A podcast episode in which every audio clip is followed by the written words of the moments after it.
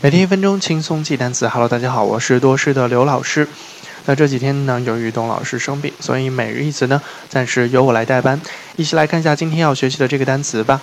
今天要学习的这个单词呢，依然是和运动相关，就是滑雪。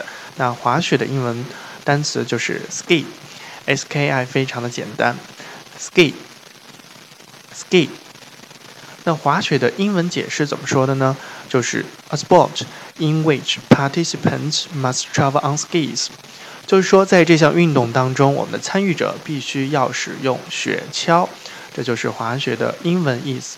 OK，now let's make a sentence。